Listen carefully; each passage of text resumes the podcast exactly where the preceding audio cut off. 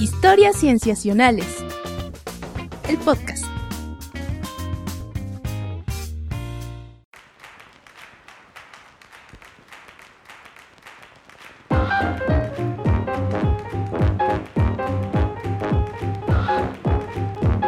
Bienvenidos a Historias Cienciacionales.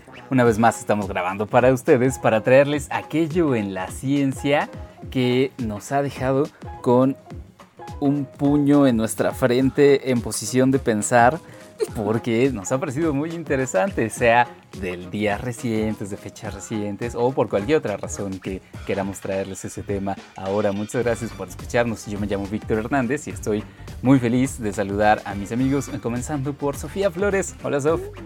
Hola, Vic, ¿cómo va todo? Bien, todo va aquí. Un poco igual que hace unas semanas, pero va. Todavía en el encierro. Sí, sí, sí. Bueno, pero qué, bueno que estás bien. Bien, también en el encierro. Está muy bien, está muy bien.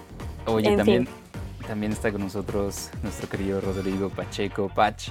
Hola, ¿qué tal? Mucho gusto de estar usted, con ustedes hablando de nuevo un poquito de ciencia, de lo que ha ocurrido en las últimas semanas. E pues seguimos encerrados, pero eh, agradeciendo mucho que tenemos internet, ¿no? Y que nos podemos platicar y podemos tener acceso a muchas cosas. Sí, si no, tendríamos que estar haciendo este podcast en esas antiguas llamadas de tres, ¿se acuerdan? ¿Cuáles? Ay, pero ¿cómo, grabaría, ¿cómo grabaríamos, Víctor? Pues yo creo que de alguna forma encontraríamos. ¿Qué es eso de llamadas de tres? Sí, en algún momento se podían hacer como que conectabas con alguien y pedías el servicio llamada de tres y se conectaban a tercera persona a la llamada. Ah, claro. Estoy hablando, claro, del siglo pasado, tal vez. Pero, pero bueno, Literal. sí, estamos aquí. Y, y también tenemos invitados, amigos. Hoy sí, tuvimos la fortuna de que vienen personas que también están encerradas, creo, y que son, voy a presentarlos. Voy a comenzar por Santiago Martínez. Hola, Santiago. Hola, hola, aquí encerrado también. Ah, bueno, gracias, gracias por corroborar. Santiago es maestro en ciencias y tiene formación en matemáticas, pero es un biólogo de closet, ¿cierto? Pues sí, ahí voy. y junto con Santiago también nos acompaña Everardo Robredo, quien es maestro en ciencias también, pero él es, biólogo, matemático también en el sentido de que tiene todos los estudios de un matemático y también es matemático de closet porque, bueno, no sé, ¿cómo, cómo se describiría la situación, Ever? Eh, interés. curiosidad. Nada más. Curiosidad de las matemáticas. Curiosidad. Pues tenemos la gran fortuna de tener a dos curiosos con nosotros que nos van a acompañar en este episodio. Sí, muchas gracias por estar acá, chicos. Que además, no, lo dije, pero los dos trabajan en la Dirección General de Proyectos Interinstitucionales de la CONAVIO y nos van a estar hablando de los proyectos que hacen allí en la CONAVIO, en la Comisión Nacional para la Biodiversidad, para la Conservación de la Biodiversidad.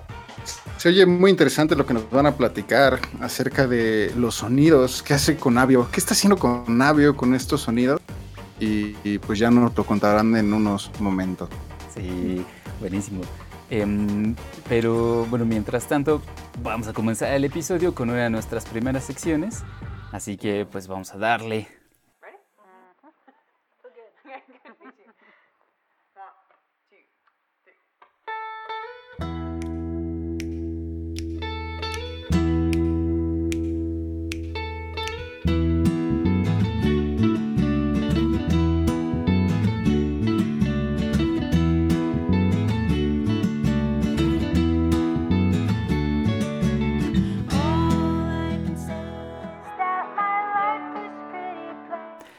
Muy bien amigos, esta primera sección eh, me toca platicarla a mí y tiene que ver con un tema creo que muy actual, eh, pero que como muchos temas científicos de pronto saltan a la arena mediática eh, y no es que sean muy nuevos para la ciencia, sino que este, por una u otra razón de pronto caen en la atención de todos los medios, pero llevan un buen trabajo detrás y estoy refiriendo particularmente a esa alarma que sonó hace unos pocos días a respecto de los avispones gigantes asiáticos. Seguramente han escuchado de ellos, ¿no? Sí, yo sí he escuchado de ellos y vaya que los medios se han visto alarmistas acerca de su llegada.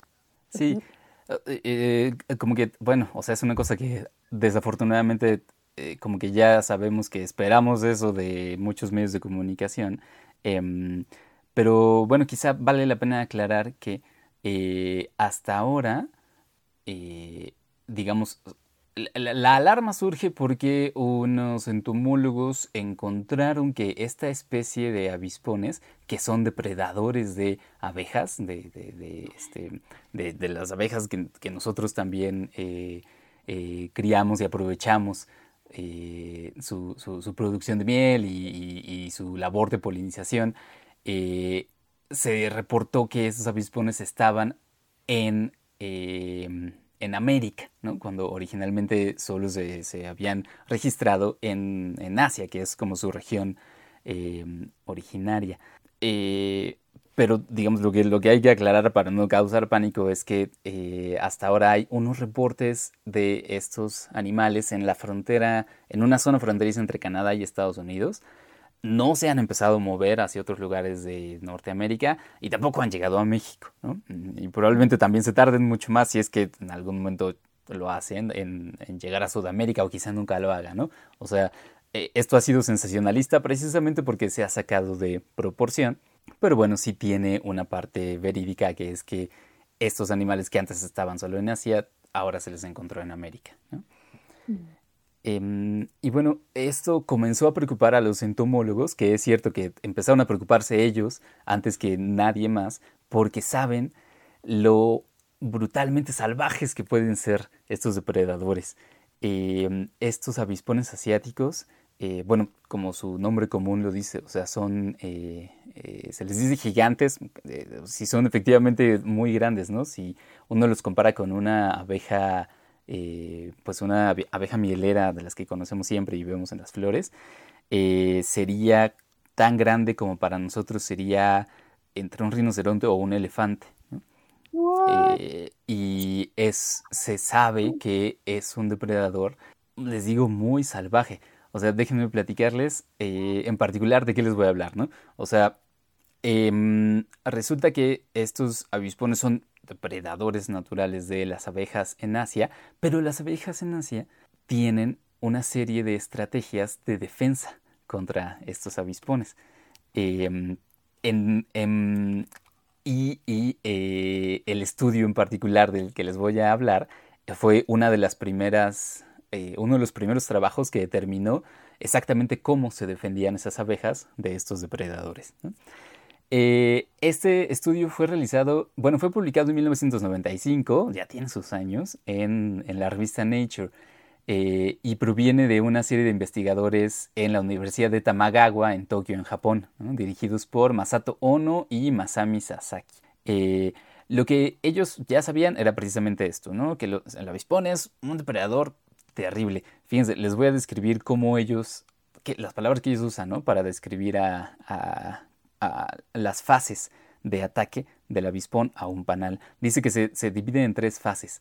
Eh, la primera fase es una fase de caza, en la que un avispón individual se acerca a un panal de abejas, está un poquito viendo em, cómo las abejas van entrando y saliendo del panal y a veces caza alguna de estas abejas que van entrando y saliendo y se la lleva a su nido, eh, donde se le ofrece como alimento a sus propias larvas. Sin embargo, después de ver que, eh, bueno, después de eh, haber cazado varias abejas, el avispón em, se acerca al panal y por medio de unas glándulas que tiene en su cuerpo cerca de la cola, que se llaman las glándulas de Van der Vecht, hace una marca química en el panal.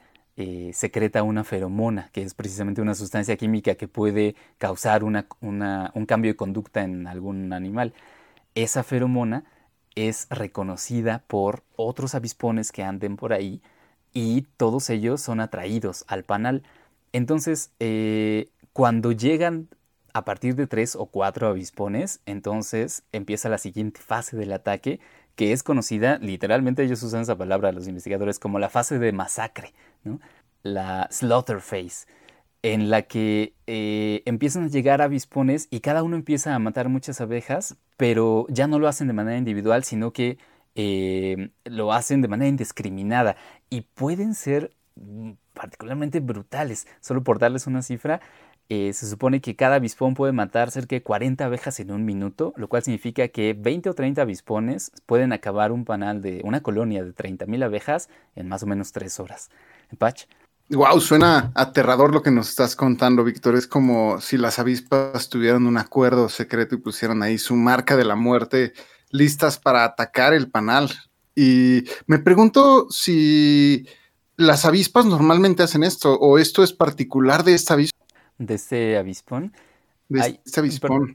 Eh, por lo que pude ver, eh, muchos avispones, bueno, muchos avispones son depredadores naturales de muchas eh, especies y variedades de abejas en todo el mundo, pero este gigante es particularmente sanguinario, digamos, ¿no? O sea, otros avispones se quedan en la fase de cazar, hasta donde pude leer.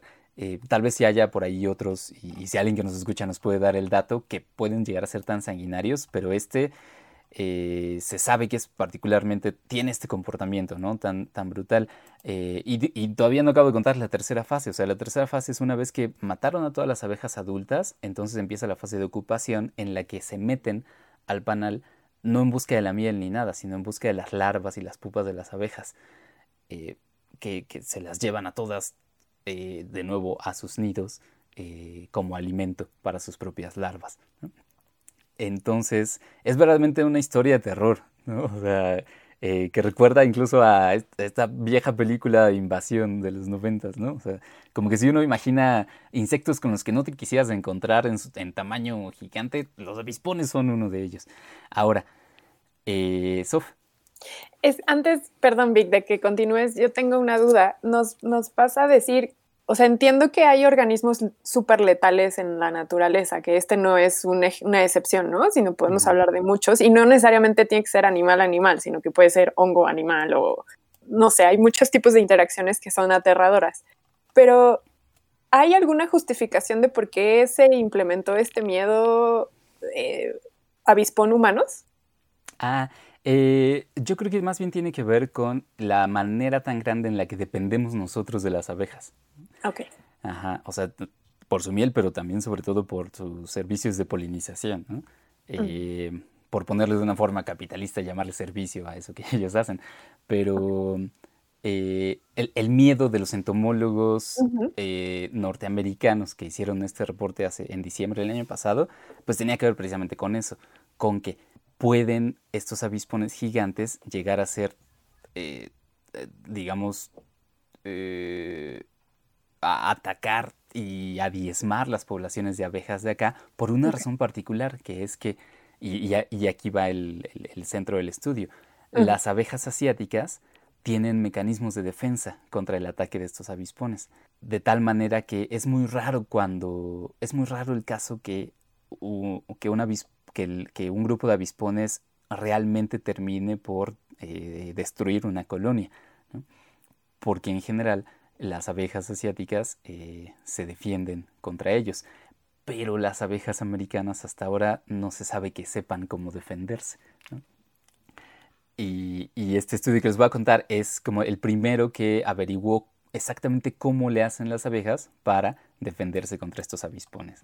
Una cosa que se había observado es que Em, cuando un avispón entra en el panal, eh, las abejas se aglomeraban alrededor de él y formaban una bola.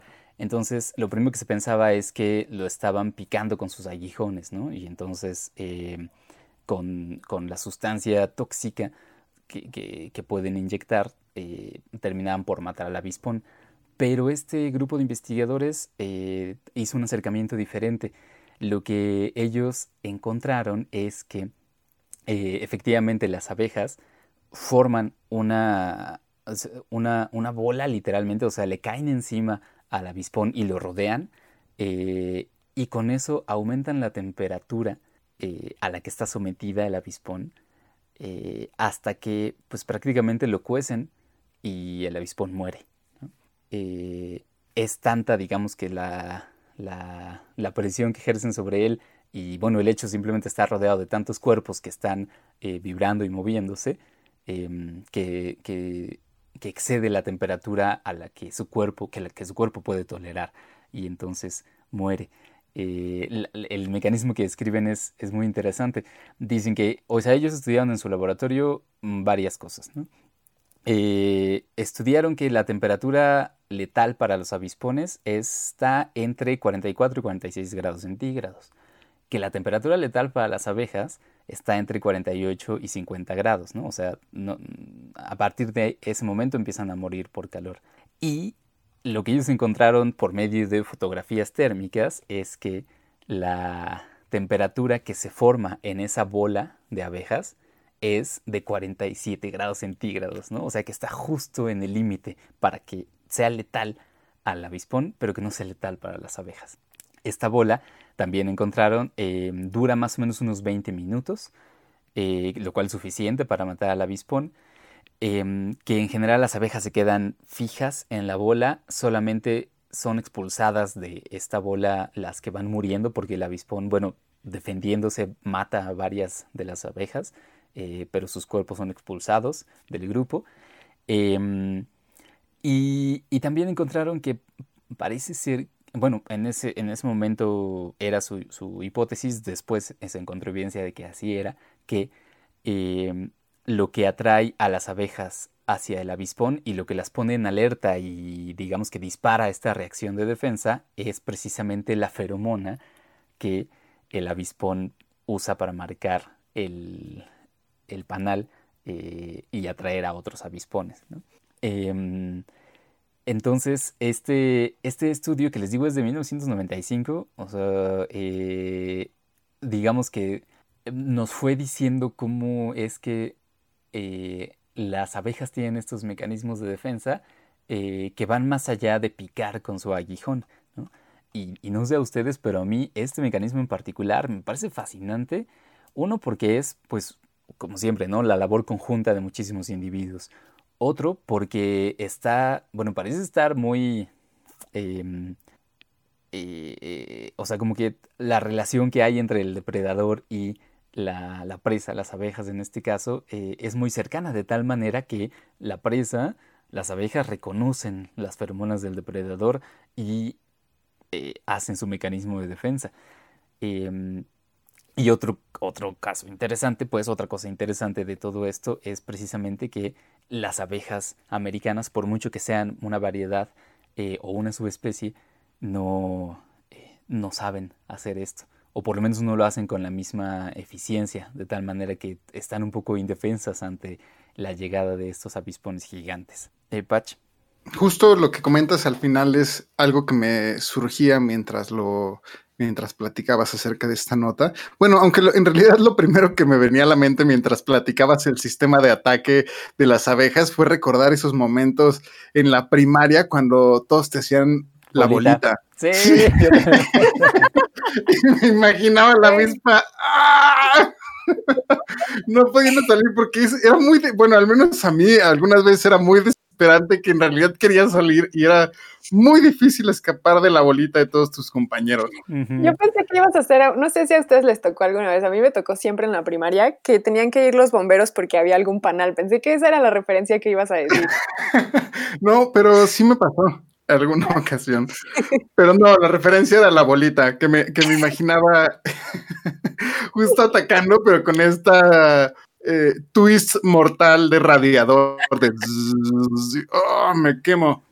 Pero justo eh, eso que mencionas que es, habla, incluso pensarías, ¿no? Si te hablaran por separado de esta avispa y de esta abeja, dirías como convivieron juntas en algún momento o, porque tienen estos mecanismos eh, tan exactos, ¿no? Que pareciera que son tan exactos, pero muy probablemente es producto de esta convivencia a través del tiempo y de sus historias evolutivas y de estos mecanismos que surgen eh, adaptándose a, los problemas que se presentan unos contra otros de estos organismos. Y pues sí, no, no creo que tengan esta misma respuesta las abejas de aquí y por eso muchas veces es muy peligroso las especies invasoras, porque precisamente no hay forma de controlarlas ni, ni, ni, mecanismos y los encuentran completamente ciegos y agarrados de las manos a los organismos que invaden y, así les va como les va. Sí, sí, definitivamente. O sea, ahí de plano y completamente está involucrada la evolución, ¿no? En este caso, e, ese aspecto de la evolución que llamamos coevolución, ¿no? que es precisamente historias evolutivas muy enlazadas, ¿no? que, han, eh, que se han desarrollado a lo largo de mucho tiempo entre dos o más especies. Eh, Santiago. Oye, Víctor, este, nada más me quedó una duda y no sé si es porque no escuché bien, pero eh, ¿qué mecanismo usan las, las abejas para generar esa bola de calor? O sea, nada más el frotamiento y la fricción de, de todos los cuerpos juntos o, o cómo lo hacen?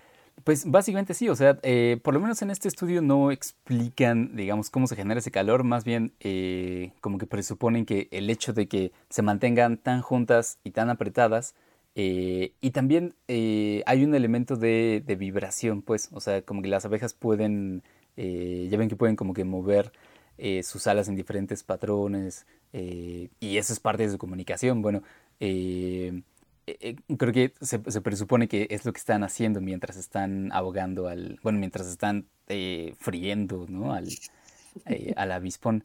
Em, o, sea, lo que dicen es que en cuanto se arma la bola, se quedan prácticamente en su lugar apretando, ¿no? Que el término culinario correcto creo que es asando, porque freír implica que haya aceite. Tienes razón. De y tampoco, aceite de miel. Sí, y tampoco cocer porque no hay agua, ¿no? Sí. Ay, discúlpeme. Ajá. Y también quería decirnos algo, Ever.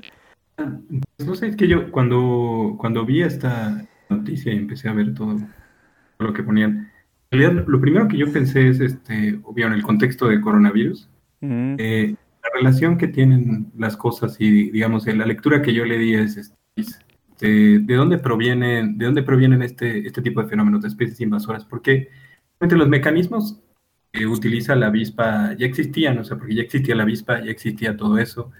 Eh, entonces, ¿qué es lo que, lo que ha cambiado? ¿no? Es porque, no sé, me, puse a pensar en, en, la... Cuando tienes un... estas avispas o, por ejemplo, eventos de zoonosis en las que un virus de la población de animales salta, salta a otra, esos mecanismos que son constantes están sometidos a un, a un ambiente cambiante, o al menos a, algo que nosotros sí hemos hecho es cambiar el ambiente en el tiempo.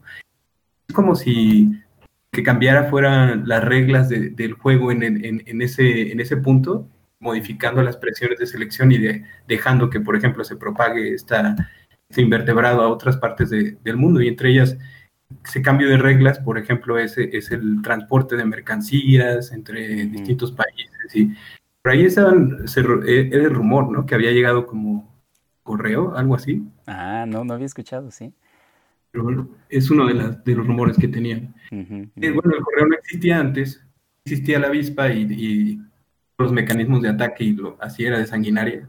Claro. Al menos en los últimos años de la historia humana no creo que haya cambiado mucho eso. ¿Qué cambió? Fueron eh, que aparecen nuevos mecanismos y el paisaje adaptativo cambia para la avispa o para el virus o para ¿Qué otra cosa. Pregunto qué tantas de estas podemos esperar. Sí, sí, no, definitivo, porque es decir, eh, por mucho que haya medios por los que los animales puedan ocupar nuevos ambientes, eh, o sea, sería difícil pensar que los avispones volaran eh, a través del Pacífico, ¿no? Para llegar hasta acá, bueno, llegando hasta acá. Este, entonces, casi seguro que los trajimos de algún modo, ¿no?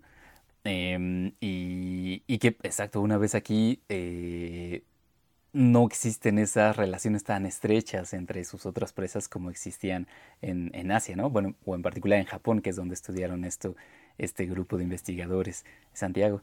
Sí, pues, eh, bueno, nada más una pregunta, supongo que ah, habría que hacer una investigación más profunda, pero me quedé con la duda de que mencionabas que la temperatura a la cual empiezan a morir estas abejas japonesas que se habían este, adaptado al terror del avispón, este, era más alto que la temperatura a la cual mueren los avispones. Y me quedé pensando si se tenía información de a qué temperatura se mueren otras abejas que no se vieron este, presionadas este, para atacar o responder de esta manera al avispón.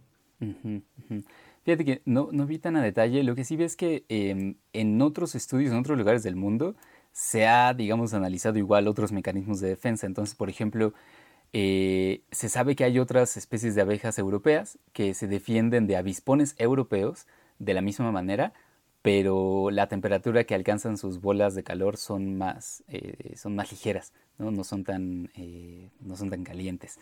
Em, entonces me imagino que la tolerancia al calor debe ser distinta, también porque pues sus ambientes deben variar en temperaturas promedio. De tal manera que seguramente debe, deben estar adaptadas a otras temperaturas. Patch. Justo yo creo que lo que menciona Santiago sería una pregunta a hacerla más adelante con este tipo de, abejas, ¿no? Porque sin duda el hecho de que las distintas temperaturas que aguantan seguramente habla de ciertas adaptaciones, ciertas proteínas. Eh, vaya, porque a ciertas temperaturas empieza a degradar bastante las moléculas que conforman la vida. Y seguramente ahí debe de haber adaptaciones interesantes a las que han llegado este tipo de organismos y que utilizan estos mecanismos. Sí, sí, o sea, es un tema bien padre. Digo, o sea, hay muchos entomólogos que están trabajando en esto. Este mismo grupo de investigadores japoneses todavía publica cosas sobre este tema hasta este año, el año pasado, ¿no? Em, pero bueno, yo quería traerles este estudio tan particular porque esa estrategia de defensa me parece increíble, muy bonita. Eh, y este es el estudio que primero encontró cómo ocurría. Muchas gracias, Víctor. Aparte, combo, porque hablas de, la avispa gigante. Ajá, ajá. Sí, también para disipar un poquito los miedos, ¿no? Y entenderlo bien, entender a qué estaríamos expuestos. Y ya nada más, si me das chance, Vic, a manera de cerrar esto como colofón. Por favor. Eh, si alguna vez, o métanse a YouTube, pero supongo que esta es una clase de experiencias que se tiene que vivir eh, yo nunca lo he hecho, pero sé que existe. En el Jardín Botánico de Kew, en Londres, tienen una instalación que asemeja un panal de abejas. Y uno puede meterse y justamente con sonido emulan la vibración que emiten las abejas dentro de un panal. Entonces sé que si te metes al panal eh, te sientes como si fueras una abeja más y puedes sentir estas mm. vibraciones que se emiten de manera sonora. Entonces, pues nada más lo dejo ahí al costo. Pues hay que proponerles que hagan ahora una exposición en la que te hagan bolita como si fueras tú un avispón para tener la experiencia completa. Yo, solo quería decir una cosa más, que hay que darle amor a los insectos, porque no porque una nos espante o no la entendamos, quiere decir que tengamos que matar a otras avispas que ni la deben ni la temen. Entonces, pues es mejor entenderlas, conocerlas y no simplemente matar a todo insecto que se nos presente por aquella crisis que hemos hablado anteriormente y pues nada más. Sí, sí, definitivo. O sea que si hoy 20, bueno, eh, veintitantos de mayo de 2020, ¿no? Se encuentra una avispa, no va a ser un avispón gigante. O sea, no se preocupen ni tampoco la, la ataquen. Y bueno amigos, pues eso es entonces esta sección. Muchas gracias y pasamos a la siguiente.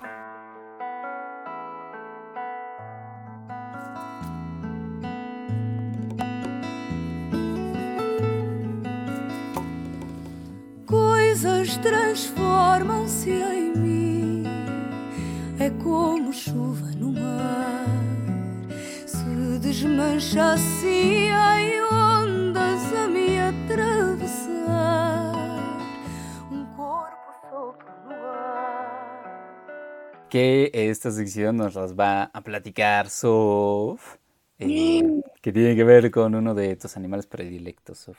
Así es, voy a hablar de las ballenas. Bueno, en realidad voy a hablar de cetáceos en general y para eso les voy a. ¿Lo vas a decir en cetáceos, Sofía? si no, no, así. No lo había pensado.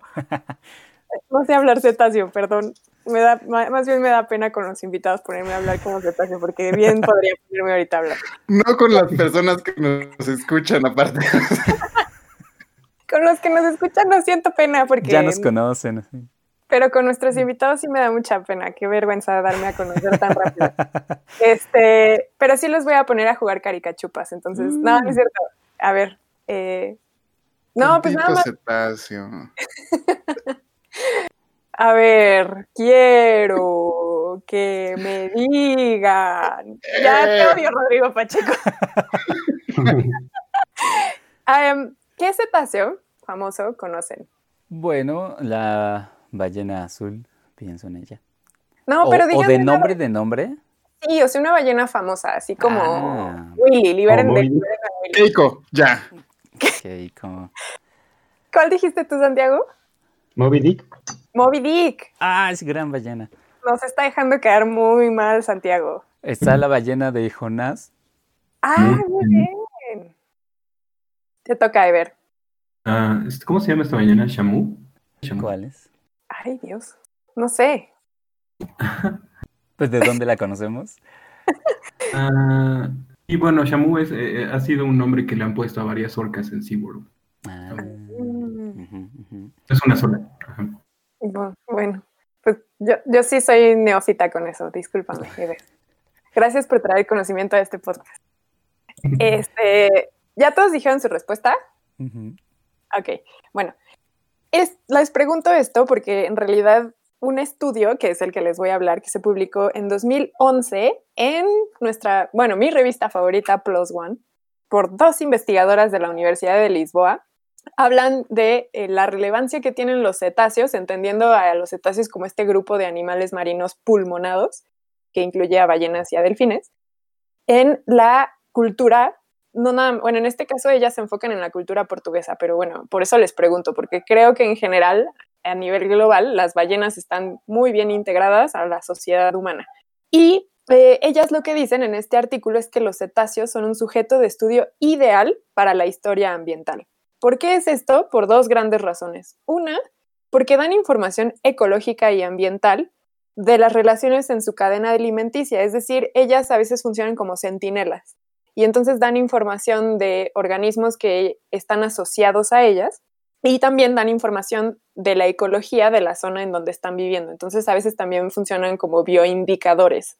Esa es la primera razón de por qué son importantes estudiarlos esto como un objeto de estudio en la historia ambiental. Y la segunda gran razón tiene que ver con varias razones, varias pequeñas subrazones, y es que son grandotes, que eh, salen, debido a que salen a la superficie a respirar y que además tienen otro tipo de comportamientos superficiales, como esto que se llama breaching, que es esto que hemos visto que saltan y giran en el aire, eh, o hemos visto estos comportamientos de que madre y cría eh, salen juntos a respirar, o sea, todos estos comportamientos que tienen que ver con la superficie, a la humanidad la han cautivado desde que la humanidad tiene contacto con ellas. Entonces, esto hace, estos comportamientos en la superficie hace que sean fáciles de localizar y de identificar. Y en términos históricos e historiográficos, los hace como buenos indicadores históricos. Entonces, tomando en cuenta estas dos situaciones, pues las investigadoras justamente lo que sustentan es eso, la fascinación de estos cetáceos en la humanidad y esto como se ha reportado a través de eso, reportes marinos, descripciones naturalistas, historias de marineros y documentos legales, leyes en general. Entonces, justamente, pues ahorita hemos ya visto con estos ejemplos que ustedes dieron, como si efectivamente al menos todos conocemos una ballena famosa.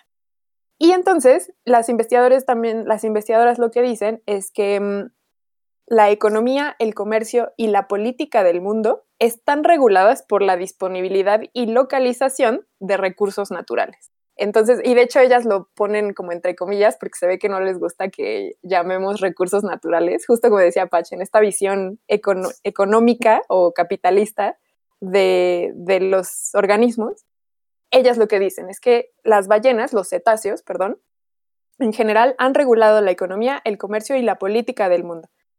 Y bueno, ellas eh, específicamente se centran en la caza de cetáceos porque ha sido gracias a esta actividad económica que la humanidad ha sobrevivido.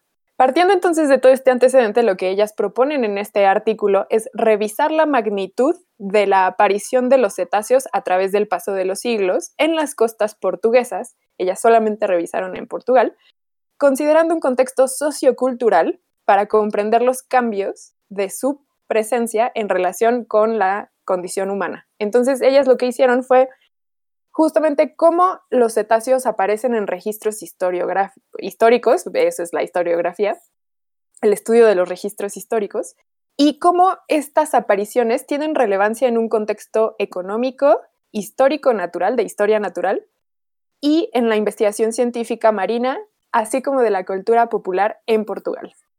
Y cuando les digo que lo hicieron, eh, que lo hicieron a través de una revisión histórica, no, ellas no se vienen con pequeñeces, así. Ajá. Si su objeto de estudio es grandote, su revisión histórica también lo es. Ellas analizaron registros históricos desde el siglo XII hasta la actualidad. ¿Qué hicieron?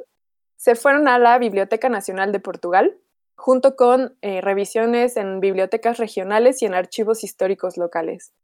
¿Qué fue lo que buscaron? Buscaron en, bueno, del siglo, bueno, ahorita les digo, porque lo tuvieron que hacer en divisiones. Entonces ellas lo que hicieron fueron buscar referencias históricas que tenían que ver con el whaling, que es como la captura, la caza de ballenas, pero ellas en este whaling también incluyeron capturas indirectas y cuando tenían alcances, por ejemplo, cuando se hace eh, la pesca de atún, por ejemplo, que a veces uno se lleva delfines. Entonces eso también está incluido ahí. También buscaron referencias históricas de encallamientos, sí se dice así, ¿no? Encallamientos. Creo que sí. Se encalla. Ajá, cuando, cuando había organismos que encallaban en las costas portuguesas.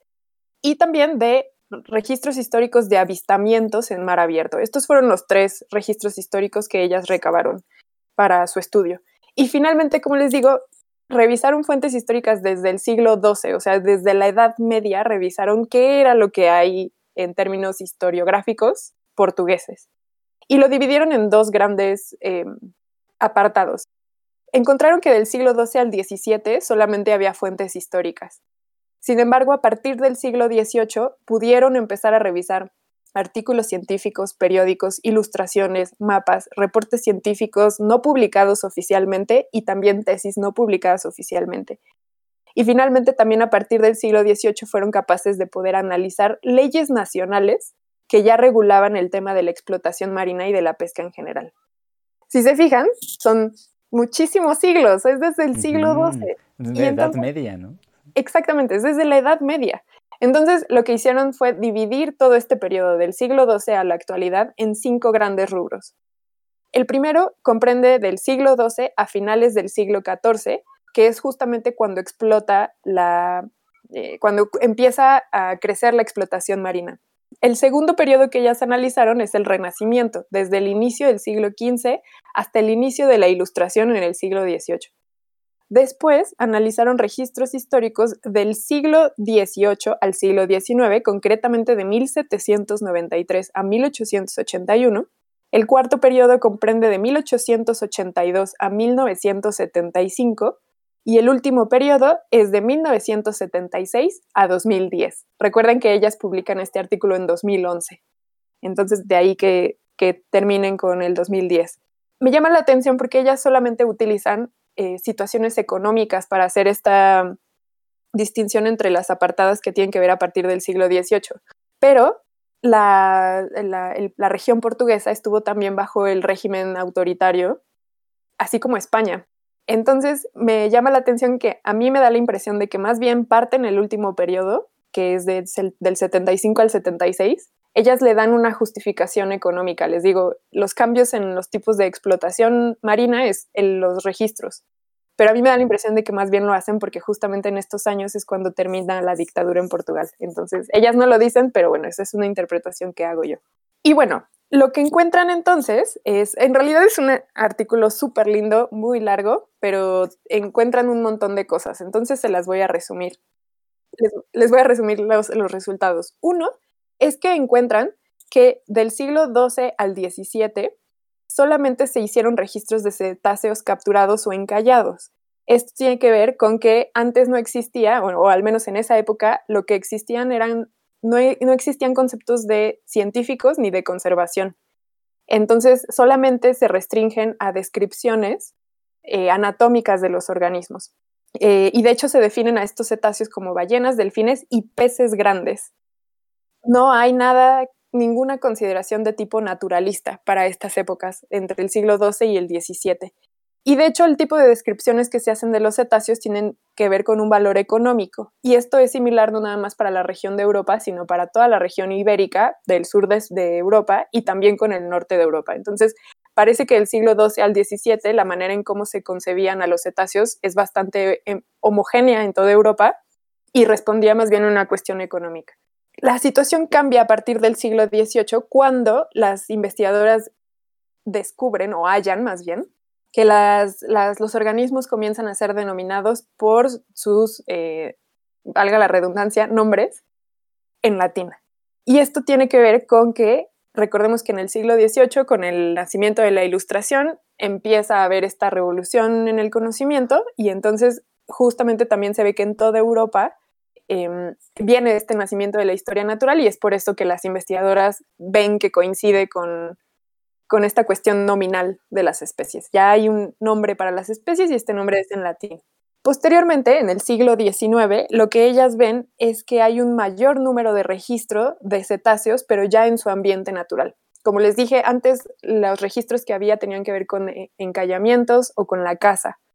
Pero es a partir del siglo XIX que los avistamientos empiezan a hacer en mar abierto. Y entonces hay un cambio también de paradigma que está asociado con esto, que es que con este nacimiento de la historia natural empiezan a hacerse observaciones distintas de estos organismos.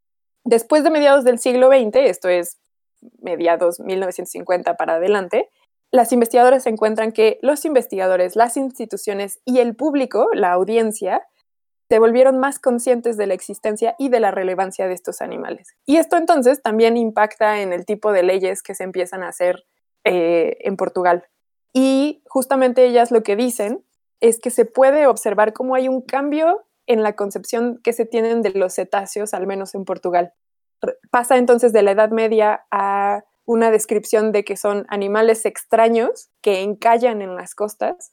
Con el paso del tiempo, las descripciones se vuelven de individuos capturados en mar abierto, pensemos en Moby Dick, por ejemplo, y luego se convierten los cetáceos en poblaciones estudiadas para posteriormente convertirse en poblaciones que son preservadas y cuidadas.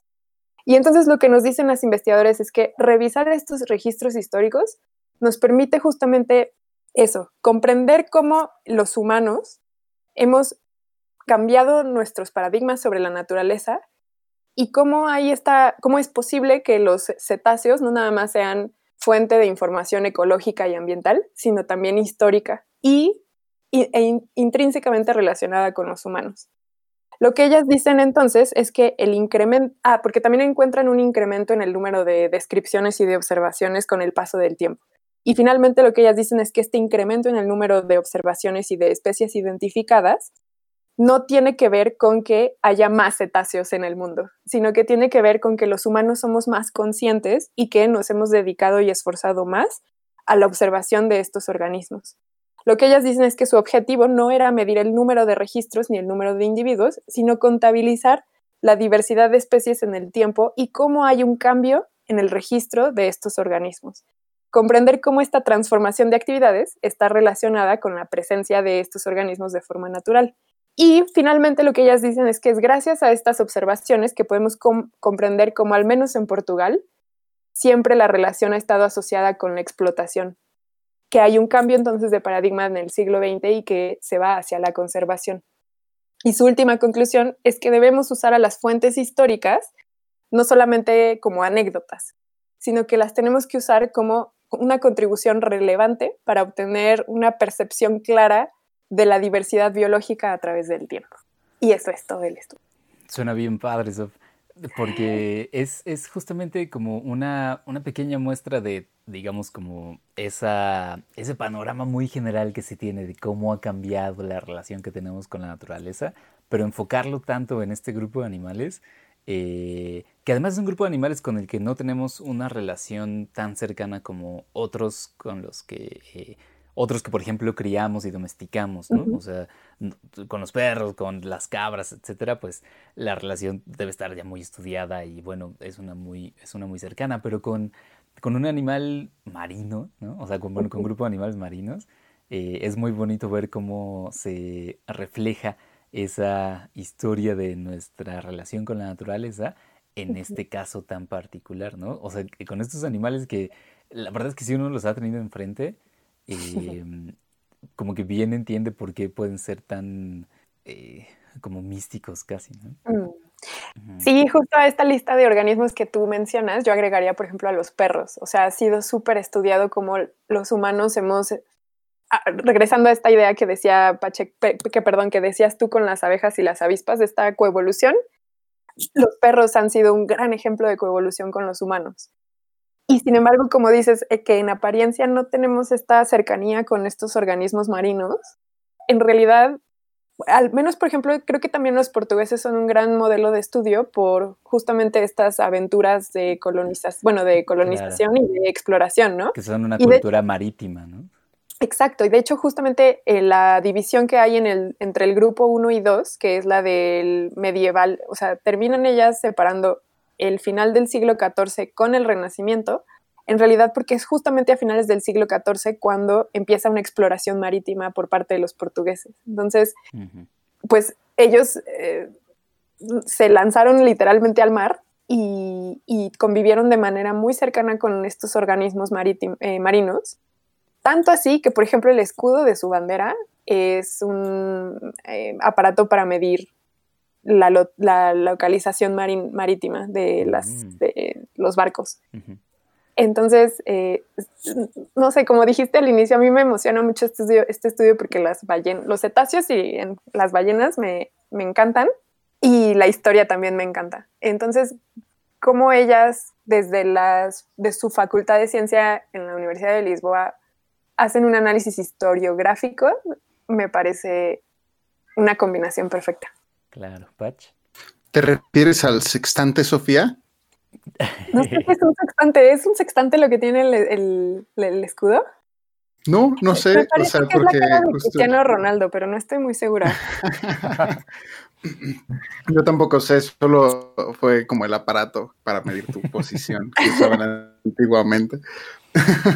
Solo para aclarar, pero justo tengo un comentario respecto al estudio del que nos comentas. A mí me gustó mucho esta parte histórica en cómo van cambiando. A mí me gusta mucho este, esta onda, eh, eh, la perspectiva de cómo vamos cambiando nuestros conceptos a través del tiempo mm. y cómo experimentamos, cómo el humano ha ido cambiando su percepción y su posición en la Tierra y también eh, con los organismos con, las, con los que la cohabita. Y en este caso, a mí me llamó mucho la atención que justo los primeros siglos, que empiezan con el siglo XII en el artículo, si tienen la oportunidad de visitar las figuras, pues está interesante cómo al principio eh, los registros son muy bajos. Y también yo creo que va de la mano de lo que tú dices, que, que al principio eh, pues justo los avistamientos son los únicos, los que encallan, los que llegan a las costas, etcétera, pero también tiene que, yo creo que tiene que ver que empezamos a tomarnos en serio esto del estudio del el volverte naturalista en esos tiempos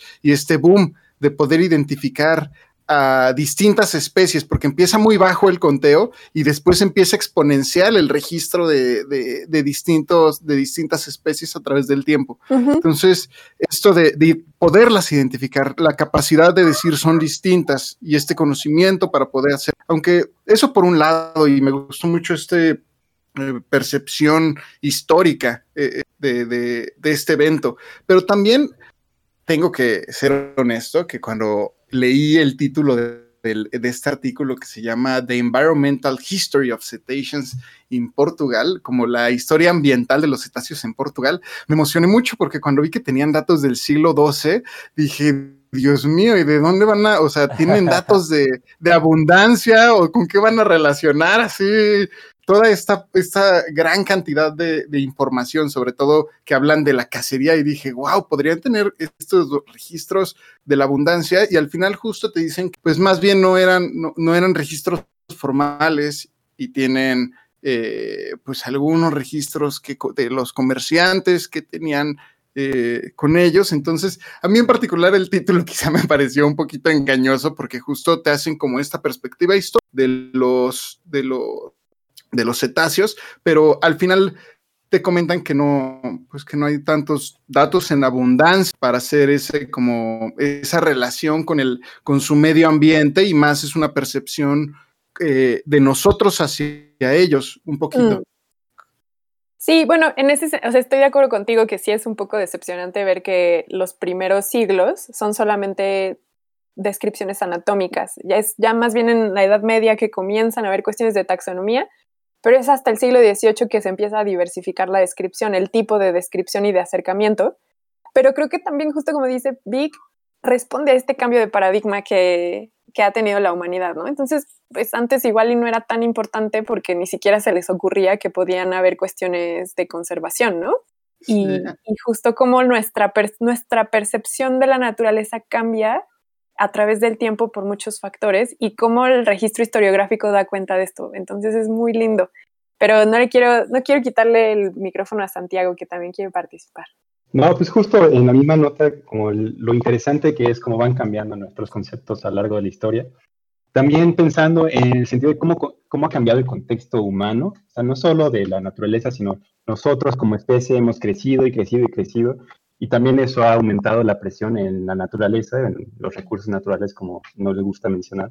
Pero este, que, que eso también, digamos, quizá, como decías, antes ni siquiera pensaban en conservación, pero puede ser que era porque no, no se Mm. enfrentaban con el fenómeno de que de repente ya no hay suficientes ballenas para el consumo. ¿no? Y pues el siglo, el siglo pasado y el siglo antepasado, que fue como cuando aumentó la pesca de ballenas así industrial, pues fue cuando justo toda la gente, que ahora eran muchas más personas, este, estaban empezando a observar que tal vez ya había escasez de ciertas ballenas y, y se preocuparon porque era un recurso valioso en ese momento. Y eso dio lugar a movimientos de conservación y entonces somos como una bola así grande también que nos estamos adaptando a las nuevas condiciones que nuestro mismo crecimiento pone sobre nosotros. Y este, nada más como para también pensar, estaría chido también tener una gráfica, o no sé si tuvieran unas estimaciones de la población de Portugal a lo largo del tiempo, ¿no? Porque también esa es otra cosa, ¿no? Entre más gente hay, pues va a haber más avistamientos, porque hay más gente ahí observando, ¿no?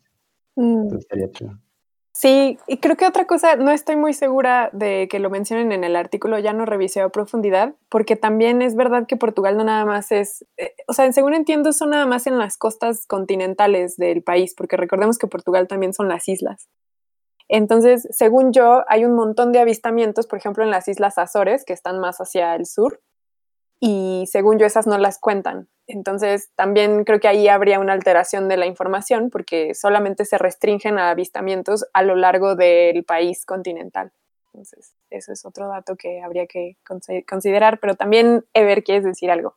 Eh, no- bueno, no, realmente lo que me preguntaba era cuál va a ser en, en el futuro el impacto de, de las nuevas tecnologías para monitorear cetáceos, entre ellas, este, pues nada más una parte de un- una, una liga incipiente de, de lo que sigue. Entonces, eh, ahora podemos utilizar acústica para identificar especies con hidromicrófonos que se dejan ahí un buen rato y después se recuperan, cual eh, nos permite eh, este, generar observaciones de, de individuos, eh, pa- para empezar en lugares donde estaría bien difícil observarlos a profundidad o, este, o, en- o muy apartados en, en- en el mar, eh, que no se podían generar antes, ¿no? Estas, estas observaciones. Y yo pienso que en adelante lo que viene es como un crecimiento, bueno, se observa un crecimiento exponencial de, de observaciones de cetáceos utilizando este tipo de, de instrumentos, es como aprovechando para ligar hacia adelante. Sí, y, y, bueno, Sof, perdón, solamente diré para cerrar este que, eh, que a mí se me hace que precisamente esa nueva manera de acercarnos a los cetáceos, eh, por ejemplo, estudiando sus emisiones sonoras, también están revelando una complejidad de comportamiento muy importante, ¿no? Y a mí se me antoja que, digamos, así como que hablar de la siguiente etapa que tendremos de relación con ellos será una en la que quizá res- reconozcamos la complejidad de su inteligencia, ¿no? Eh, y quién sabe si también caiga, por ejemplo, en, bueno, esto desemboque en, que les reconozcamos derechos o, ¿sabes? Como cierta, eh, un cierto cambio eh, en cuanto a, al aspecto legal de, de, de- de cómo pensamos que son y cómo se comportan y qué alcances tienen su inteligencia. Eso está súper bonito, porque sí, hasta ahora lo que ellas mencionan en la cuestión legal tiene que ver solamente con lo, la conservación y, bueno, con cuestiones de pesca y de que se respeten ciertas condiciones de ellas, ¿no? Por ejemplo, que se prohibió la pesca ilegal o cosas así. Bueno, obviamente si se prohibió es porque es ilegal. Eh, Pero bueno, o sea, a lo que voy es que tiene que ver más con cuestiones económicas la, lo que se ha hecho de lo legal. Pero sí, tienes razón, va a ser súper interesante ver ahora cómo nuestro cambio de conciencia, como menciona Santiago, va a hacer que eso se refleje en lo legal y en la conservación en general, o sea, cómo vamos a concebirlas. Me emocionaría mucho que las consideráramos como organismos sumamente inteligentes, porque también hay muchos estudios que demuestran que hasta, me, atrevería a decir que hasta emocionalmente eh, allá hay alguna condición, o sea, este cuidado parental o, o cómo las... ¿Se acuerdan de un estudio que les traje de orcas, de cómo las abuelas tienen un papel en la comunidad para el cuidado de las crías? Entonces, es, que es muy emocionante, sin duda, pensar en el futuro que las vamos a considerar más. Exacto. Pues muy padre, muy padre este estudio que nos traes, Sof. Sí, muy lindo. Muchas gracias a ustedes. Buenísimo. Muy bien, pues con esto, amigos, es precisamente el paso perfecto para irnos a nuestra eh, tercera sección, a menos que alguien quiera decir una última cosa, si no... Eh, sí, vas a ver Rodrigo Pacheco por hacerme hablar cetáceo. Va a quedar como, lo vamos a dejar como cortinilla del programa durante un par de años. Queda muy claro que soy la mascota de este podcast. no, hombre, perfecto. muy bien, entonces vamos a em, la tercera sección, pues. Cantaban los gatitos, cuac, cuac, cuac. Cantaban los gatitos, cri, cri. Cantaban los grillitos, ah, ah. Cantaban los, ah, cantaban los, los pulpitos, las angulas, los caracoles. Eh, que en esta sección, precisamente, Santiago y Everardo nos van a platicar de algunas de las cosas que están haciendo en la Conavio, pero eh, ellos quieren hablarnos, digamos, como de este, este, esta conjugación de el campo de estudio de la acústica para estudiar la ecología. Entonces, amigos, no sé em, quién quiera comenzar platicándonos eh, cuál es el tema que nos traen. Mm, eh, pues sí, en general, como, decías, a nosotros nos interesa ver cómo podemos utilizar el, sonido para sacar información. de los ecosistemas en las escalas y con distintos objetivos. Pero creo que primero nos gustaría tratar de explicar o construir cómo es que el sonido es importante para saber el tipo de información que se puede obtener, más allá de, grabaciones muy hermosas que a ver si podemos escuchar unos ejemplos más adelante. Eh, este, no sé, Dante, si quieres empezar hablando un poco de, de física, poquitito. Este, pues bueno, si quieren, nada más les platico. Eh, teníamos como pensados hablar un poquito de por qué el sonido es tan importante y empezar como a hacer una analogía de que, o sea, finalmente nosotros como humanos terminamos utilizando la vista para muchas cosas, para inferir, por ejemplo, cuando viene un objeto que podría ser un peligro o donde hay un recurso que nos podría interesar, pero que al mismo tiempo, pues, finalmente muchos animales en, este, en el mundo no utilizan tan predominantemente la, predominantemente la vista como nosotros y que, pues, también el sonido es una gran fuente de información del espacio que nos rodea. Y finalmente, pues, la luz, que es, digamos, lo que estamos viendo, se puede pensar como vibraciones del espacio, así del campo electromagnético, como dicen los físicos. El sonido también es un tipo de vibración, en realidad son las vibraciones de las partículas que nos rodean. Y, este, y así como en la luz podemos ver colores y patrones, texturas y distancia y forma, con el sonido se puede entender también muchas cosas como cercanía o la presencia de un cierto animal o incluso pues eh, el sonido, el sonido que emite un objeto tiene que ver con con su geometría y con su, con su composición física. Entonces, eh, es una gran fuente de información. De hecho, este, está interesante, eh, Newton cuando estaba haciendo su tratado de óptica, se la pasaba haciendo una analogía entre la luz y los colores como tonos en la música, porque él pensaba que, por ejemplo, la luz que se puede descomponer en distintos colores era muy similar con cómo un sonido se puede descomponer en distintos sonidos. Entonces, en realidad esta analogía se preserva incluso hasta un nivel más fundamental, que es que finalmente son ondas y se pueden entender como tal. Y como ondas que son también del espacio este, que nos rodea, pues son vibraciones y estas vibraciones tienen un montón de energía. Entonces, se necesita energía para poder producir estas vibraciones. Y pues algo interesante es que si entonces tú eres un ser vivo y quieres emitir esta energía para poder producirlo. Y eso es interesante desde el punto de vista ecológico, porque quiere decir que si nosotros escuchamos a un individuo hacer algún sonido para comunicarse, quiere decir que ahí está gastando un poquito de su energía para hacerlo. Entonces tiene que eh, hacer como un balance entre qué tanta energía gasta y qué no, y entonces se ve presionado por la selección natural porque sí está gastando su energía para hacerlo. Y eso da lugar a un montón de fenómenos eh, que son los que observamos hoy en día, ¿no? Todas las diversas maneras en las cuales los animales se comunican, ¿no? Incluso nosotros.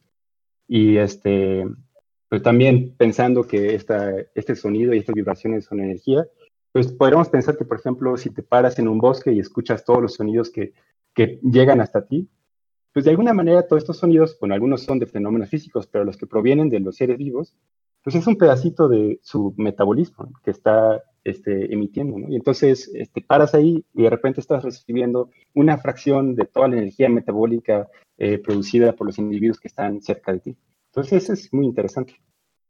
A mí, Santiago, me llama mucho la atención esta manera en cómo lo describes, porque nunca lo había pensado así, que ellos, los organismos, gastan cierta cantidad de su energía para emitir un sonido.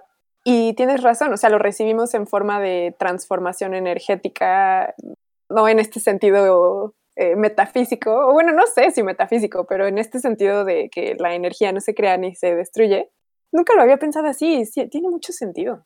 Pues sí, al final, digamos, toda la energía se tiene que balancear. Y entonces es interesante ver cómo es que los individuos la están utilizando, ¿no? Y sobre todo, pues porque tienen que sobrevivir. Y eso también da pie como a, a lo siguiente. Sí, eh, no sé, algo que a lo mejor es un poco, bueno, para mí al menos siempre ha sido difícil de abordar, es que pues podemos hablar de un fenotipo acústico de ciertos organismos. ¿no? este, todas las posibles eh, firmas eh, acústicas que puede producir un, un bicho, ¿no? Un ser vivo.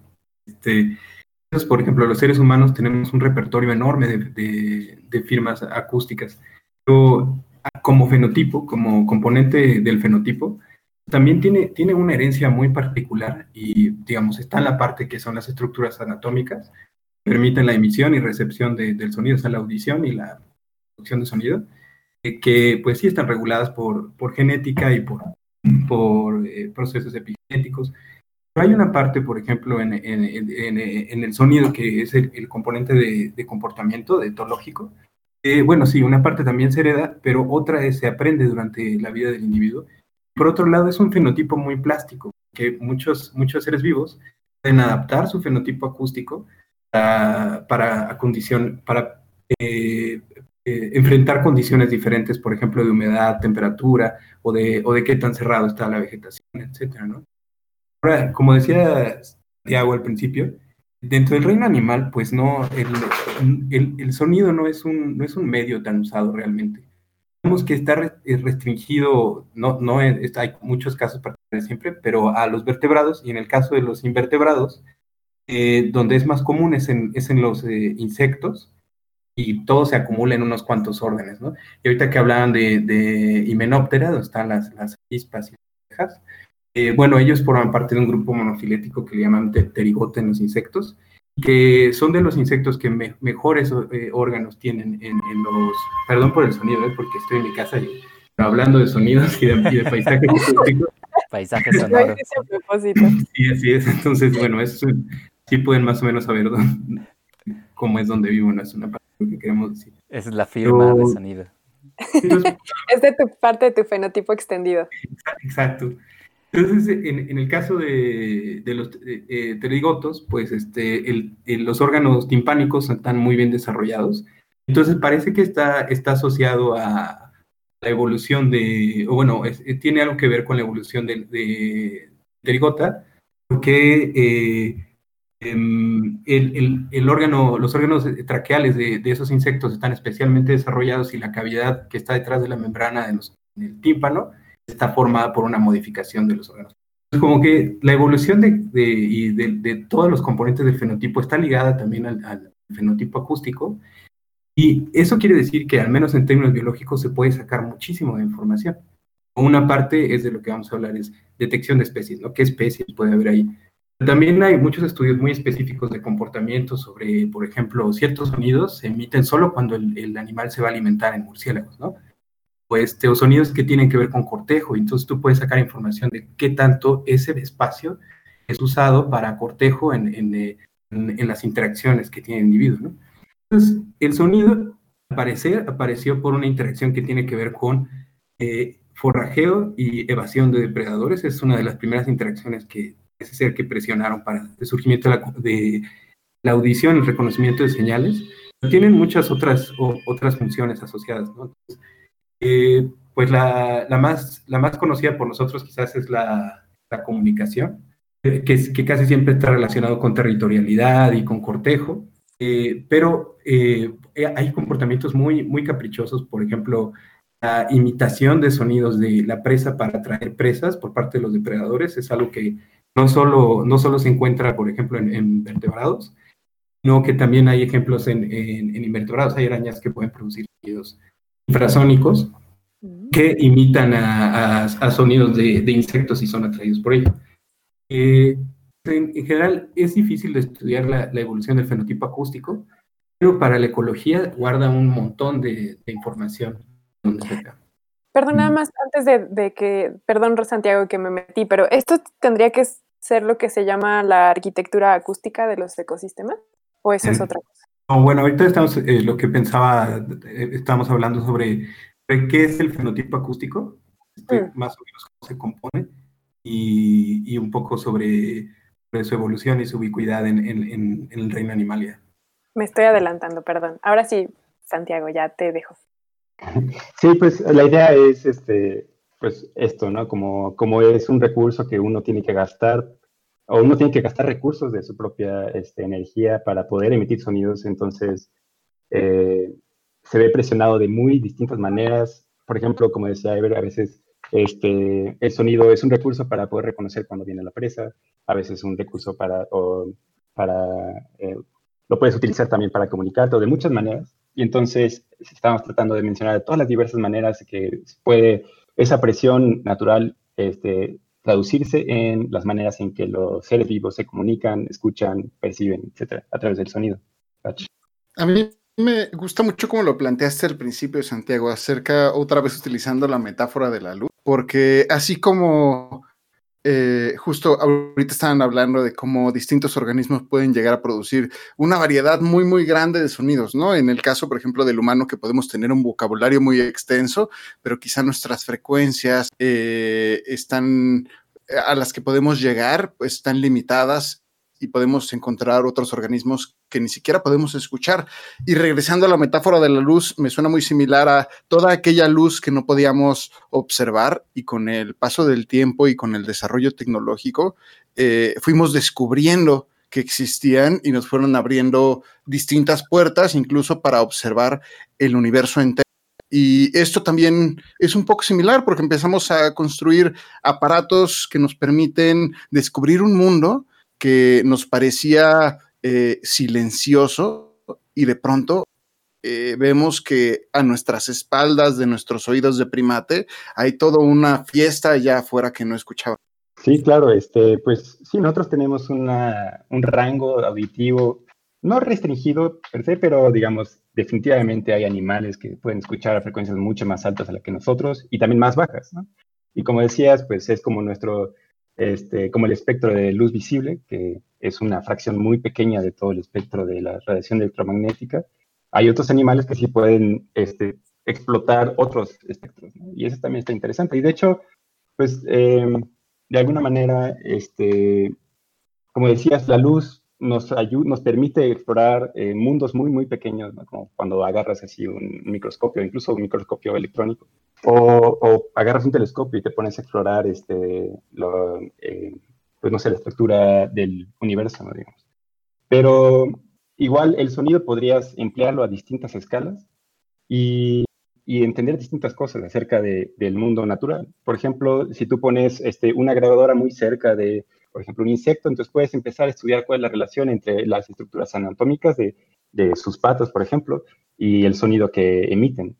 O también podrías estudiar este, el coro, un coro en un árbol de distintas aves y entender cuál es el comportamiento, cómo es que le hacen para, eh, no sé, luchar por el espacio acústico y este, comunicar, no sé qué quieran comunicar, no soy etólogo, pero este, es una gran herramienta para estudiar el comportamiento de distintos animales, pero a su vez también puedes agarrar todo el sonido que, se produce en un ambiente grande y recolectarlo y empezar a estudiar los patrones que observas del sonido en los distintos lugares. Entonces, por ejemplo, cuando tienes un satélite en el espacio, ese satélite está tomando información del espectro electromagnético, de la radiación que refleja la Tierra, y con eso se pueden hacer estudios pues, muy amplios de todo tipo. Entonces, de la misma manera, imagínense que ahora tienen grabadoras dispersas en un terreno muy, muy grande, hablemos de kilómetros cuadrados, y ponen grabadoras en distintos lugares. Es como si tuvieran una imagen satelital, pero del sonido. Y entonces, este, esto es una herramienta que podría ser potencialmente muy importante porque integra mucha información del comportamiento de distintos individuos en distintos lugares, en distintos momentos. Y este, pues eso es de lo que realmente nosotros este, hemos estado, bueno, lo que hemos estado trabajando y les queremos platicar un poquito de cómo se entiende un poco este, o cómo se teoriza un poco acerca de la estructura acústica en, en, sistemas más grandes, ¿no? en ecosistemas o en, en un bosque, por ejemplo.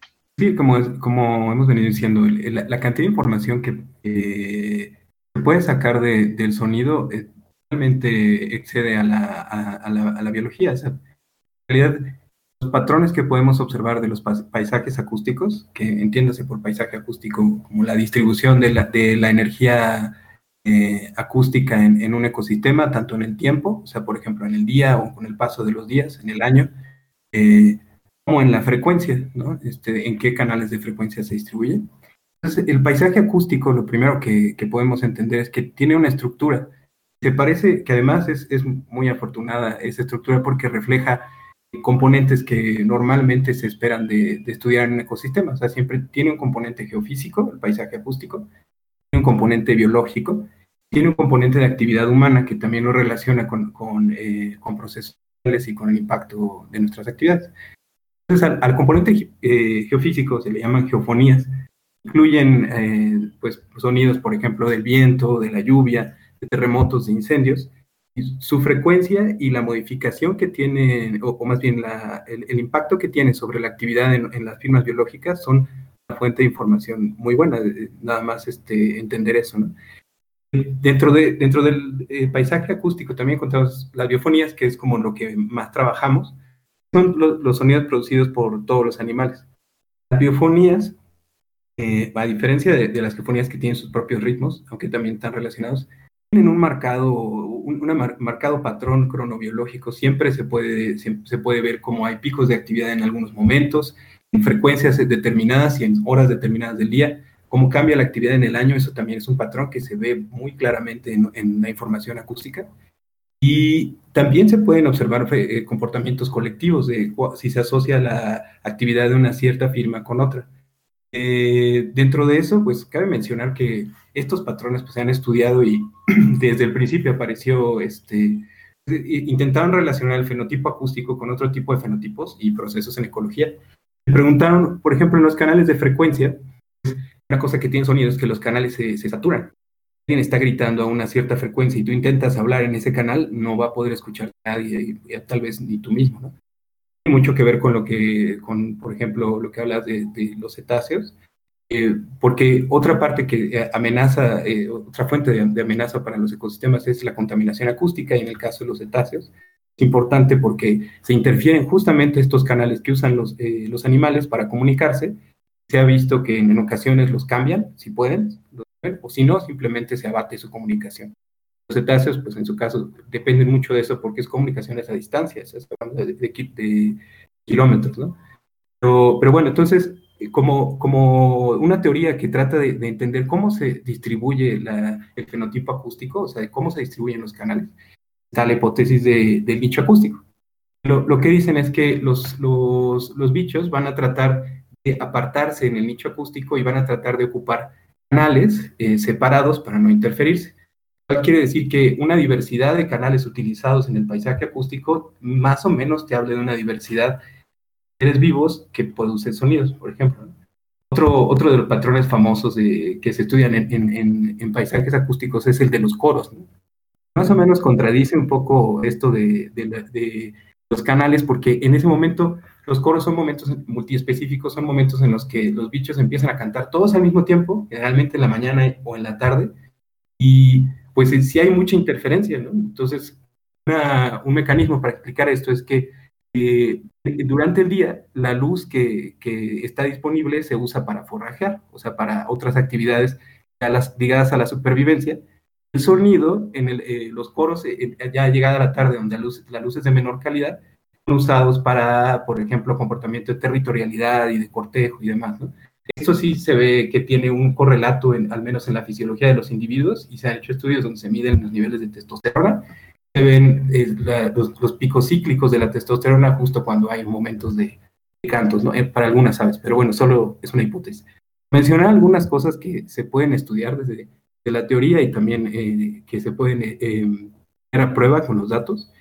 Realmente las antropofonías son una fuente de datos para nosotros que nos interesa evaluar la integridad de ecosistema.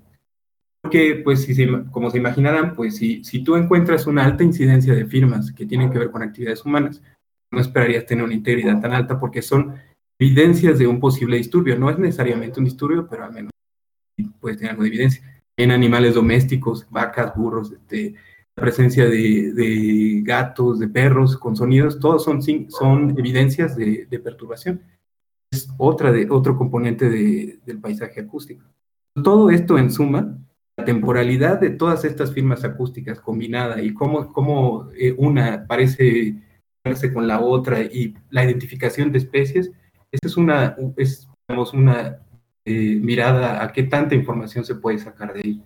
Sí, y pues este, como menciona Ever, esta abundancia de información este, se puede explotar, o al menos eso es lo que es la hipótesis, ¿no? Se puede explotar para para inferir un montón de cosas de los, de los ecosistemas en donde se colocan estas grabadoras. Entonces, pues nosotros venimos de la Conavio y quizá están preguntando, bueno, ¿qué tiene que ver la Conavio con, con acústica en el bosque? ¿no? Y la cosa es que finalmente es una gran herramienta con la cual puedes extraer todo tipo de información, desde información de comportamiento de cierto tipo de especies hasta información de ciertos, este, ciertas funciones que se están eh, ejecutando en un lugar por ejemplo, este, hablamos de polinización hace rato con los avispones.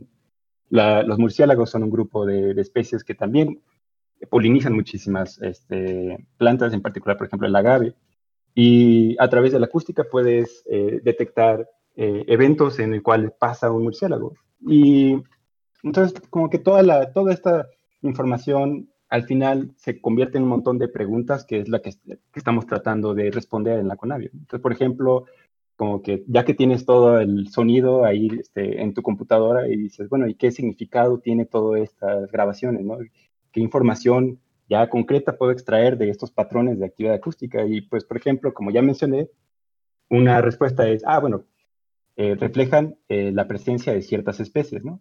O grupos de especies, no necesariamente solo una especie o puede ser también, este, representa, a veces reflejan condiciones ambientales cuando empieza la temporada de lluvias o ciertos ciclos lunares que están relacionados con comportamientos de, animales.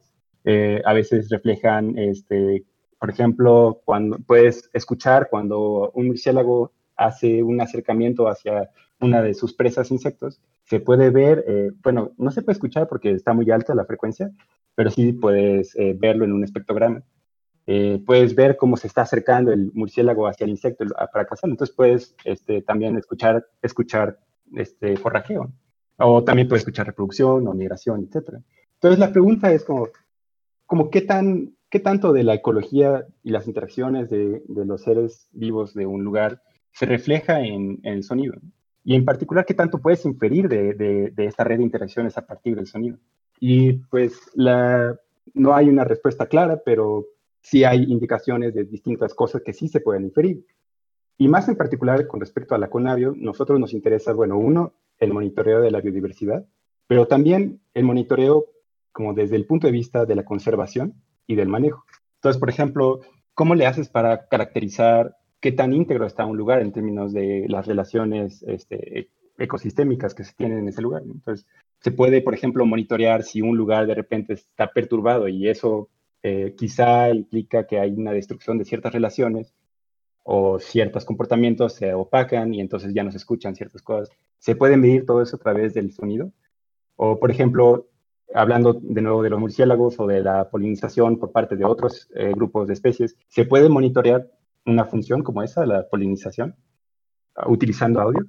Entonces, este, pues es el tipo de preguntas que estamos tratando de resolver nosotros y pues lo, lo estamos tratando de resolver a través de la acústica y en particular de este método que se llama el monitoreo acústico pasivo, que es, este, como ya lo mencioné, ir a un lugar en campo y dejar este, un montón de grabadoras, ponerlas, atarlas a un árbol o a lo que se deje y dejarlas seguir grabando un mes, luego regresar, recolectar la información y procesar.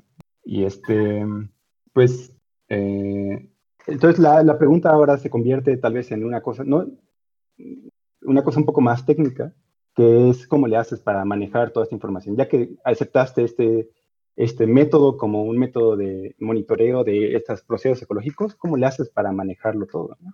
Y pues es un problema técnico y tecnológico que involucra este montón de tecnología, por ejemplo, las grabadoras que utilizamos, pues este, son unas grabadoras que afortunadamente son relativamente baratas y es un, una cosa muy interesante que un grupo de investigadores en Inglaterra el año antepasado, creo, publicaron un diseño completamente abierto de una grabadora que tú puedes agarrar y ir con tu, este, con tu manufactor, ¿cómo se dice? Con tu este, productor favorito de circuitos y decirle, mira, marchante de micrófonos.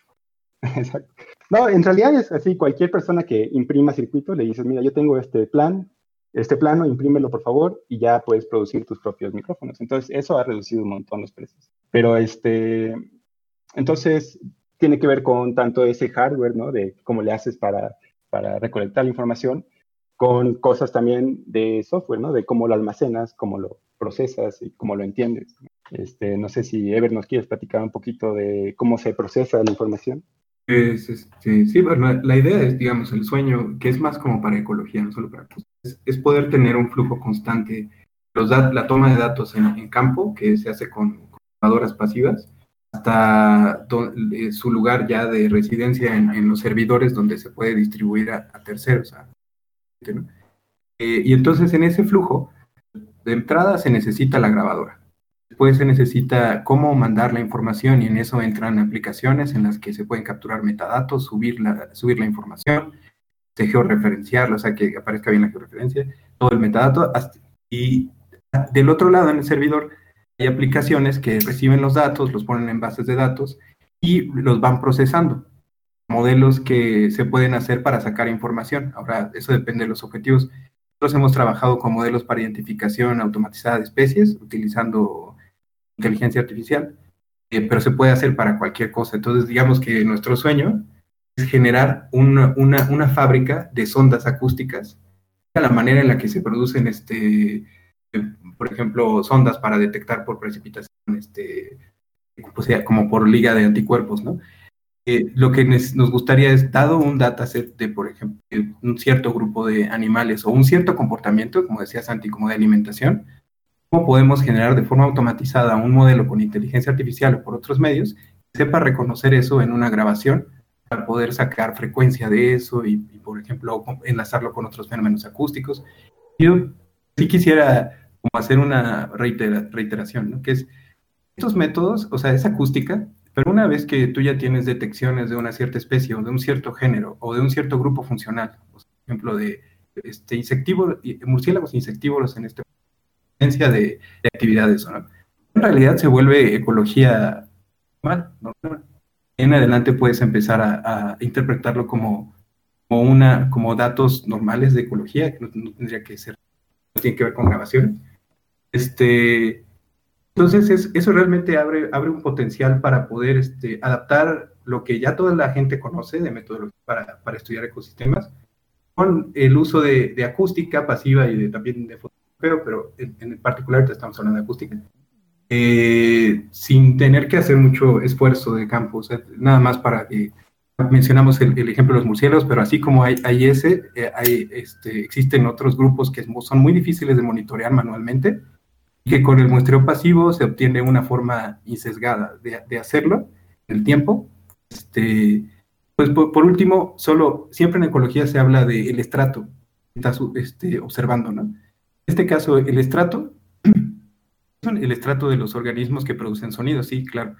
dentro de ese estrato no, no, no está restringido a un tipo de, de, función ecológica y como ya lo mencionó Santi, y dentro de ese estrato podemos encontrar distintos grupos de animales que hacen distintas cosas en el ecosistema y entonces nos permite hacer caracterizaciones funcionales en algunos casos. A mí me gusta mucho todo lo que nos cuentan, me parece increíble y como bien dices, es como el sueño poder capturar esta gran cantidad de información que nos ofrece, que nos ofrecen los organismos y es muy difícil de capturar porque vale la pena mencionar aquí Santiago y Everardo vienen de la Conavio a contarnos de este proyecto eh, y la Conavio en México representa eh, una institución eh, de punta de lanza en el sentido de, los alcances que pueden llegar a tener para conocer de mejor forma la biodiversidad que existe en nuestro país. Sin, sin los esfuerzos de Conavio, sin duda estaríamos con muchísimo menos información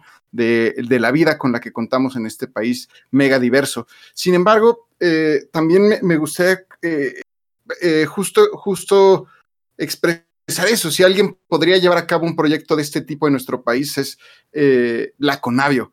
Y este esfuerzo que están haciendo a mí me parece fantástico. A mí siempre me ha parecido que colectar datos de, de allá afuera, de los ecosistemas o incluso, bueno, en cualquier ecosistema, eh, es muy, es, realmente se necesita eh, una, una, buena cantidad de dinero y una buena cantidad de métodos eh, pa para lograrlo y también el hecho de, entrenar gente para hacerlo. Entonces se vuelve muy complicado y para no ser el cuento largo, el hecho de que ustedes ofrezcan un método y, estén pro, eh, capturar el sonido y no solo hacerlo así, sino hacerlo de forma estandarizada, que mantengan eh, esta misma toma de datos y luego que lo procesen y empiecen a, hacer esta intersección entre eh, el aprendizaje de máquina y la ecología que es justo como ubican este meme de Calamardo viendo a Patricio y a Bob Esponja desde la ventana y, cómo se están divirtiendo y, los de, y, y, Calamardo los ve desde la ventana y es justo como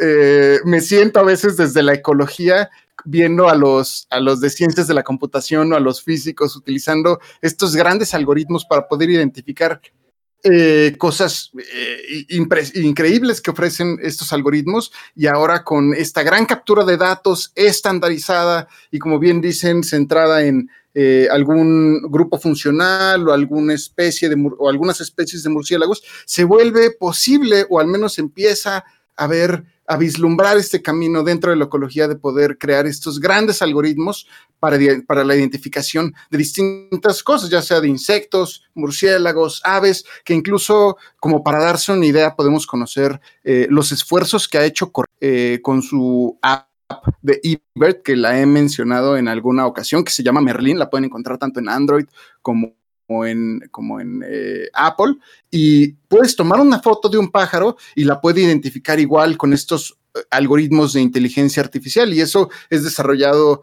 eh, por, por, por, la Universidad de Cornell, y es bueno escuchar que, vaya, están haciendo esfuerzos, no en el sentido de las imágenes, sino con el para poderlas identificar. Sí, este, pues mira, mencionas varios puntos muy interesantes que me gustaría mencionar, bueno, más bien, este, desarrollar, que es eh, este asunto de la ciencia ciudadana, como decías, los de Cornell hicieron un gran trabajo desarrollando su aplicación de este. Y la, tirada es que puedes utilizar, no utilizar, pero aprovechar eh, el entusiasmo y el esfuerzo y la curiosidad de toda la, ciudadanía para hacer también mapeos de biodiversidad a gran escala, dándole la oportunidad a la gente de tener una herramienta en su celular con la cual reconocer aves este, de manera automatizada.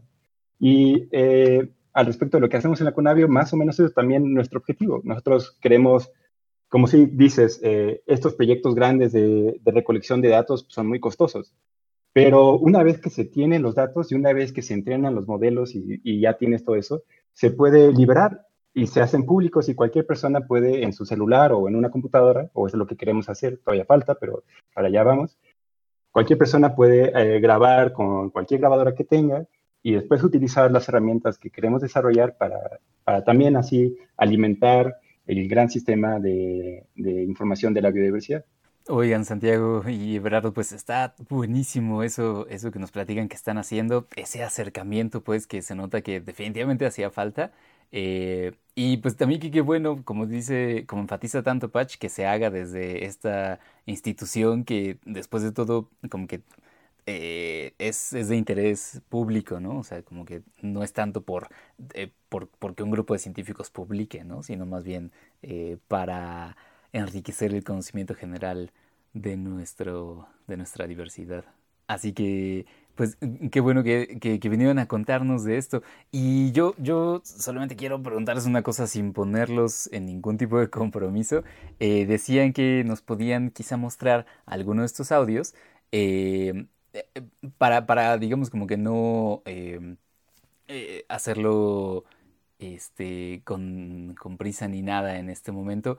Puede ser que nos lo manden y nosotros lo ponemos en algún momento del episodio, puede ser antes de su, de su participación o, o ahorita al final, pero si hay chance, pues nos encantaría. ¿Tú tienes ese, por ahí lo que hemos sacado? Eh, no, pero como dices, te lo mandamos.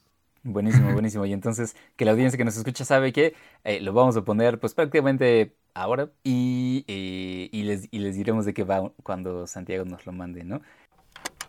Muy bien, al final Santiago y Everardo nos compartieron un audio grande que mejor preferimos ponerlo al final del episodio para que ustedes se den el tiempo de escucharlo completo. Ellos nos explican que estos sonidos son parte de un programa nacional de monitoreo de la Conavio y que esos primeros minutos que vamos a escuchar son de la selva lacandona. Así que quédense al final.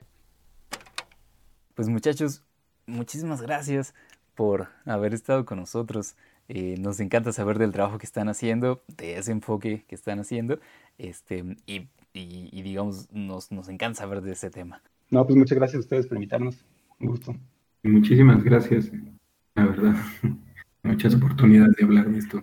Buenísimo. Muchísimas gracias por haber estado con nosotros. Le agradecemos mucho, como los presentamos al inicio, a Everardo Robredo, maestro en ciencias, y a Santiago Martínez, también maestro en ciencias, eh, y que pertenece a la dire- Dirección General de Proyectos Interinstitucionales de la CONAVIO. Muchas gracias por habernos traído este tema tan interesante. Y aprovechar también aquí para preguntarles si eh, quieren compartir con nuestro público algún método de contacto. Sí, este, de hecho, eh, cualquier persona que esté interesada en colaborar con nosotros en el, tanto en la generación de modelos de extracción de información de audio, como también si nada más quieren compartir sus grabaciones que tengan, pues eh, nos pueden mandar un correo.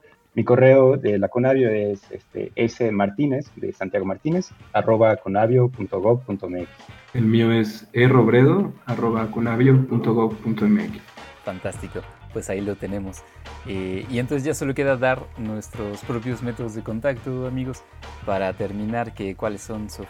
Eh, Estamos en, nuestro correo de Gmail como historiascienciacionales.gmail.com, en Facebook como Historias Cienciacionales, en Twitter arroba cienciacionales y en cualquiera de los canales de streaming, ya sea el que nos contactaron ustedes o u otros más, que son Spotify, SoundCloud y en la aplicación de podcast de iOS. Y también nosotros de manera personal estamos en Twitter.